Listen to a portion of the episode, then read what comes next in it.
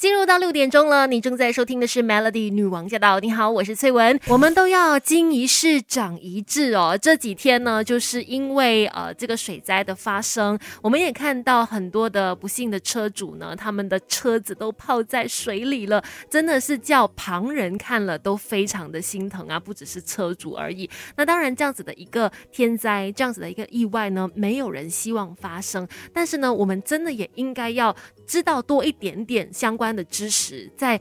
下一次如果真的不幸遇到类似的情况的时候呢，我们都应该知道，起码我们可以做一些什么减低伤害哦。所以今天就跟大家聊一聊，尤其是车主们可以注意听一下的一些内容。那首先就是，哎，其实当我们遇到说呃水位高起来的时候，我们车子能不能够过去呢？怎么样去判断说现在的这个水位的程度是 OK 的，我的车可以过得去的？你可以去看你的那个轮胎的位置，就是当你在经过那个水位的时候。后注意看，只要那个水是没有超过你的轮胎一半的话。哎，那可能这个时候你的车子还是可以过去的，千万不要贸然的直接冲到水里面去，不要太相信你的车子，或者不要太相信你的技术哦，因为这个时候呢，真的很担心车子会有进水的问题嘛。所以记得，只要水位呢是到你的车子轮胎的一半，那你就千万不要勉强开过去了。如果你真的觉得说没办法，一定要开过去的话，就请你一定要维持稳定的低速，就是开的慢一些，然后记得过程当。当中千万千万不要踩刹车，一直到你离开这个水位的地方之后哦，因为一旦你踩刹车的话，很容易你的引擎和排气管会容易进水，一旦进水的话，你的车子就会停在。水上了，这样的话，接下来考验的就是你的口袋的深度了，而且坐在里面的人也会相当的危险，所以建议大家千万不要贸然的冲过淹水的路段哈。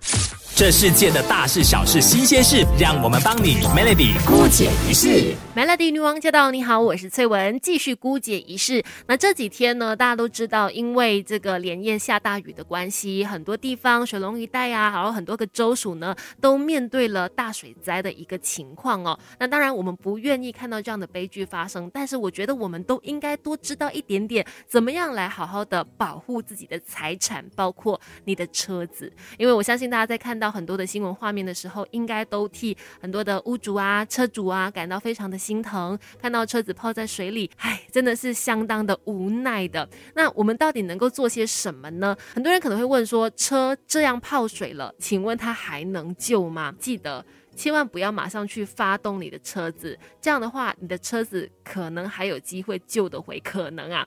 虽然不能够保证百分之百，但是呢，如果你就是在水退之后你就去把它发动的话，恐怕就更加困难了。所以尽量不要去发动你的车，让专业的一些维修的技师们来去处理这个你的泡水零件的部分哦。自己千万不要去贸然的开动你的车子。另外呢，你也会发现很多人在讲说，如果你知道说你的家是水灾黑区，或者你工作的地方等等容易有淹水的情况的话，那可能停车方面呢，尽量就。是是找高一点的地方停，或者是至少车头是往高的地方去，就是可能要停在小斜坡上，是稍微安全一点。为什么呢？因为希望哦，就算淹水的话，尽量也不要让引擎。进到水嘛，因为相比起排气管进水，引擎是可能更加大家需要保护的地方。所以如果可以的话，就把车头放高一点，然后停在可能斜坡的地方。如果没有办法把车头放高啊，怎么办呢？你就直接拔掉你的电箱的正负极吧。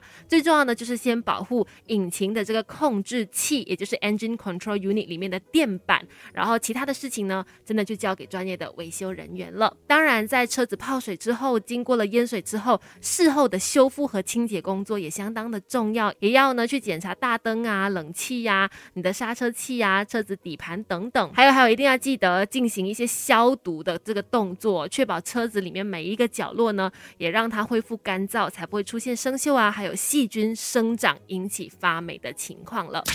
没有人天生就懂什么都会，有 Melody 姑姐一世什么都懂。Melody 女王驾到，你好，我是翠文，继续在姑姐一世跟你一起来。聊一聊，当不幸遇上水灾的时候，车主要注意的事项。那我想说，在真的是不幸遇到一些呃水灾的情况之后，你的车真的泡水了，接下来大家头疼的事情可能就是这样的话，我可不可以 claim 保险呢？保险有没有赔呢？有没有处理这一块呢？那我就问了一下我的一个从事保险业的朋友，诶，他是这么回答我的：车险是属于 general insurance。Then 当我们买新车或者是 renew car insurance 的时候，通常 agent 都会问你需不需要其他的 additional 呃 coverage。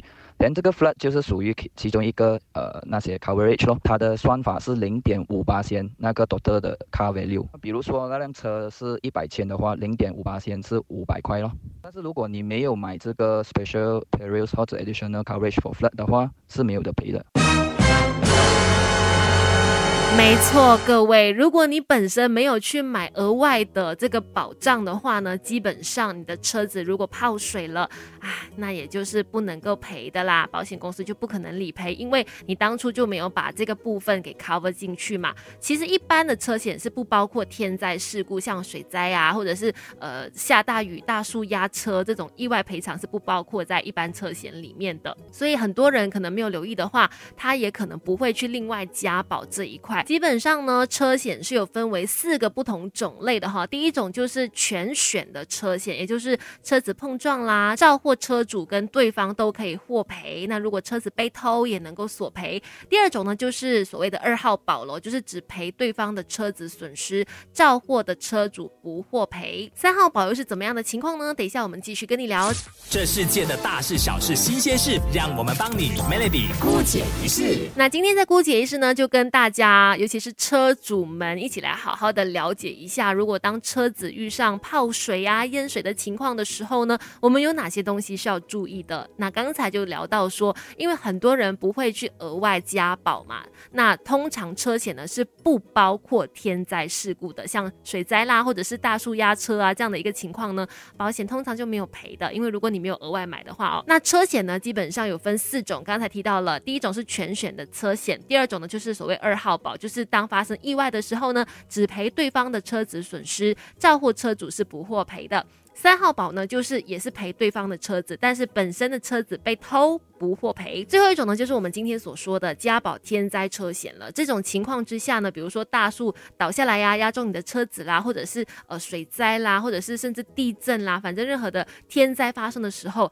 如果你有家保天灾车险的话呢，这个时候你就可以索赔了。当然，怎么样索赔，然后可以赔偿多少，然后家保天灾车险的费用又是如何呢？当然，就大家要去询问一。下你们身边的这个保险从业员了哈。最后的最后呢，当然我们都还还是要强调说，不希望悲剧或者是天灾的发生，但是未雨绸缪也不是一件坏事啦。把这些应急的方法给学起来。那今天的姑解释就跟你分享到这里，Melody。